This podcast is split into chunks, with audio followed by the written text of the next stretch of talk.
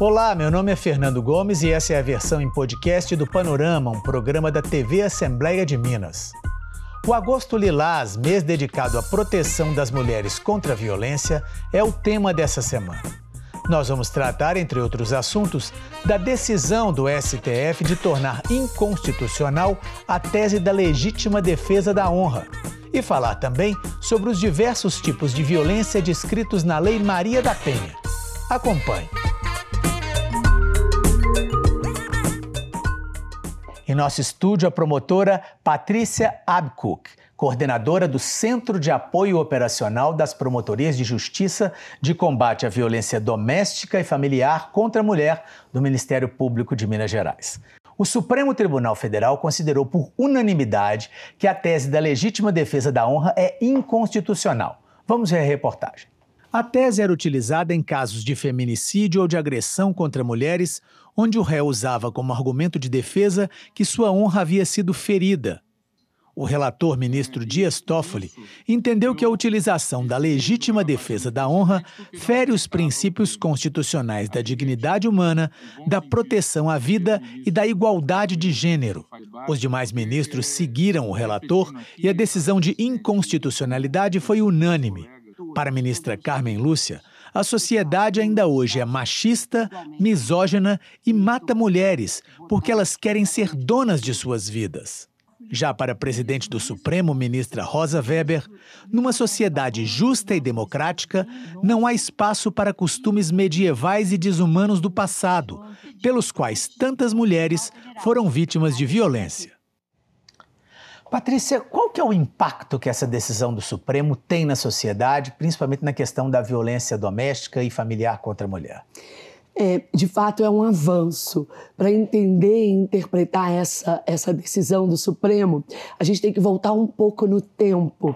Em setembro, setembro de 2019, houve uma decisão do Supremo Tribunal Federal de um caso aqui de Minas, de um autor de uma cidade do interior, em que um autor esfaqueou a própria namorada e disse: Eu fiz isso porque sou um homem trabalhador, eu não aceito que ela esteja me traindo esse, esse acusado foi absolvido, houve recurso para Belo Horizonte, recurso para Brasília, e tanto o Tribunal de Justiça quanto o Superior Tribunal de Justiça determinaram o novo julgamento do homem. O Supremo entendeu que não, que se o corpo de jurados havia entendido como justificado aquele crime, não caberia outro julgamento.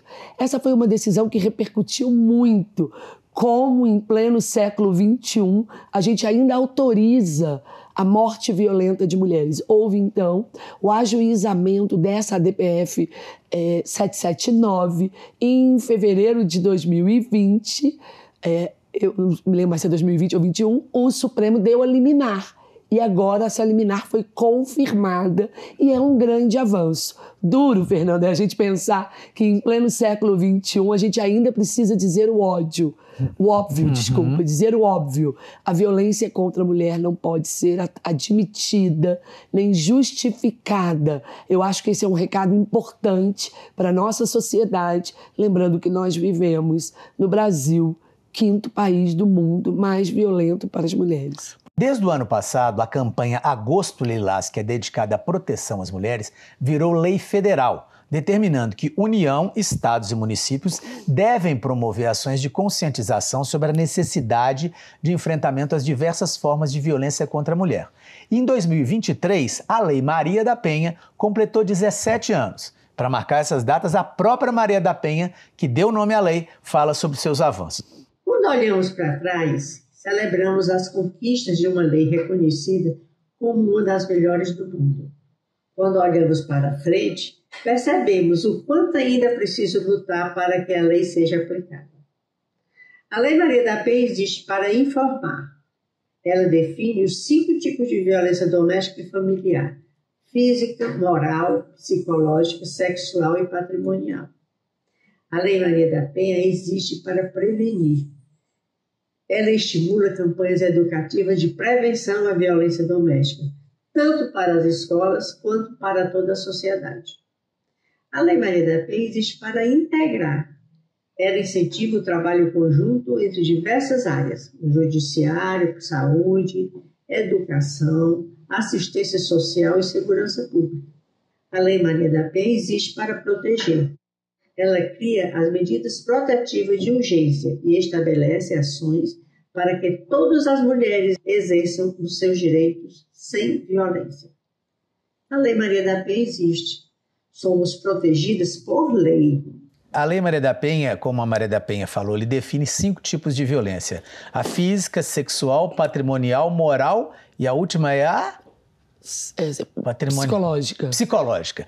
A violência é, é, é, física e a violência sexual geralmente são as mais visíveis, vamos dizer assim. Mas esses outros tipos de violência menos visíveis, como combatê-los e como denunciá-los também?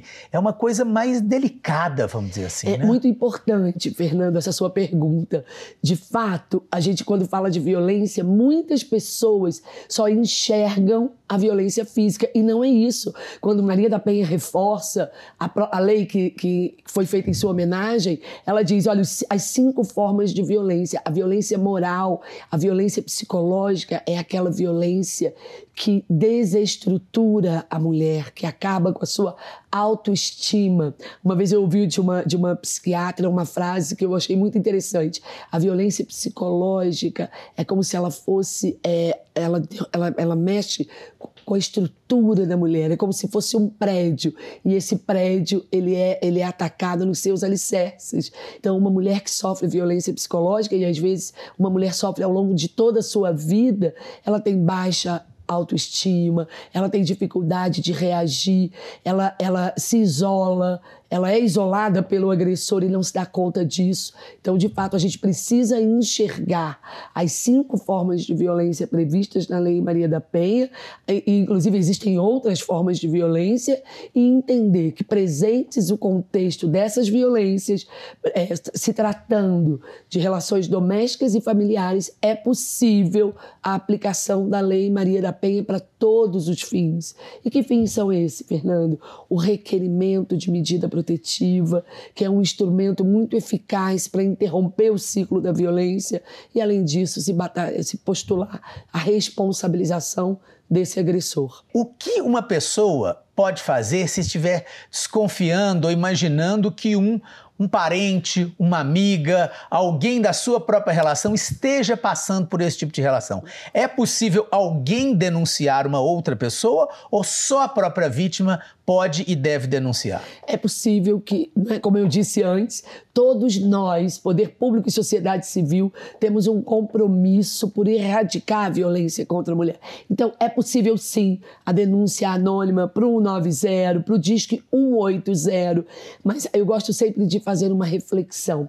Se você conhece uma mulher que sofre violência é, e, e você tem algum tipo de contato com ela, procure acolhê-la, a escutar, escutá-la, apoiá-la e ver quais os tipos de saída que essa mulher consegue dar.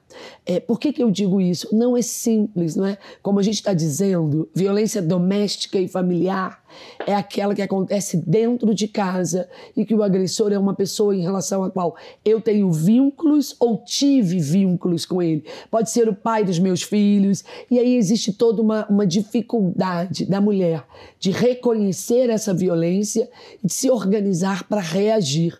Então é preciso apoiar essa mulher e orientá-la sobre os caminhos que ela deve seguir. Se não é possível esse contato com a mulher, claro, todo mundo se presencia uma situação de violência, deve ligar 190 e acionar a polícia militar e fora disso fazer as denúncias no Disque 180, não é nas cidades pequenas que a gente tem também, né, Minas Gerais tão desafiadora, é possível procurar ajuda no CREAS, nos CRAS, é? Além da polícia, existem no posto de saúde, existem todos, né? A ideia da Lei Maria da Penha é, uma, é que haja uma integração uhum. entre os serviços. Então, todo e qualquer lugar onde essa mulher comparecer, aonde ela estiver, e que o tema violência doméstica seja veiculado, é importante que haja o acolhimento dessa mulher.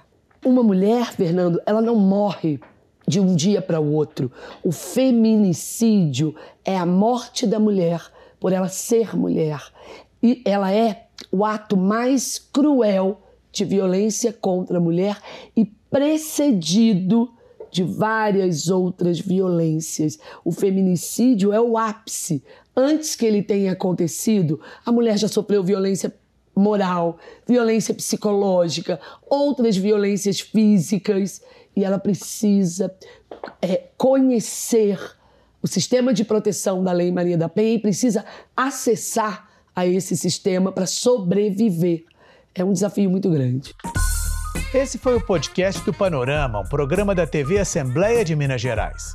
Você pode assistir a essa entrevista completa com a promotora Patrícia Abcook no portal da Assembleia, almg.gov.br/tv. Apresentação Fernando Gomes. Produção Marcela Rocha. Edição Leonora Malar e edição de áudio Jean Miranda.